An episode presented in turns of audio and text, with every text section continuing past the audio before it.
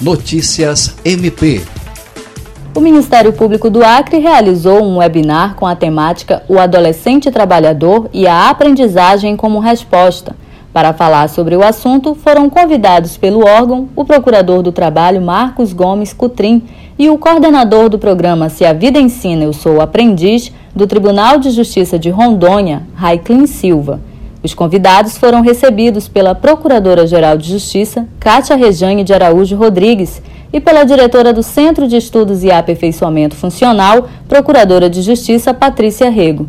Essa edição do webinar foi um pedido do Fórum Estadual de Erradicação do Trabalho Infantil e Proteção ao Adolescente Trabalhador e faz parte das atividades do mês de evidência da temática.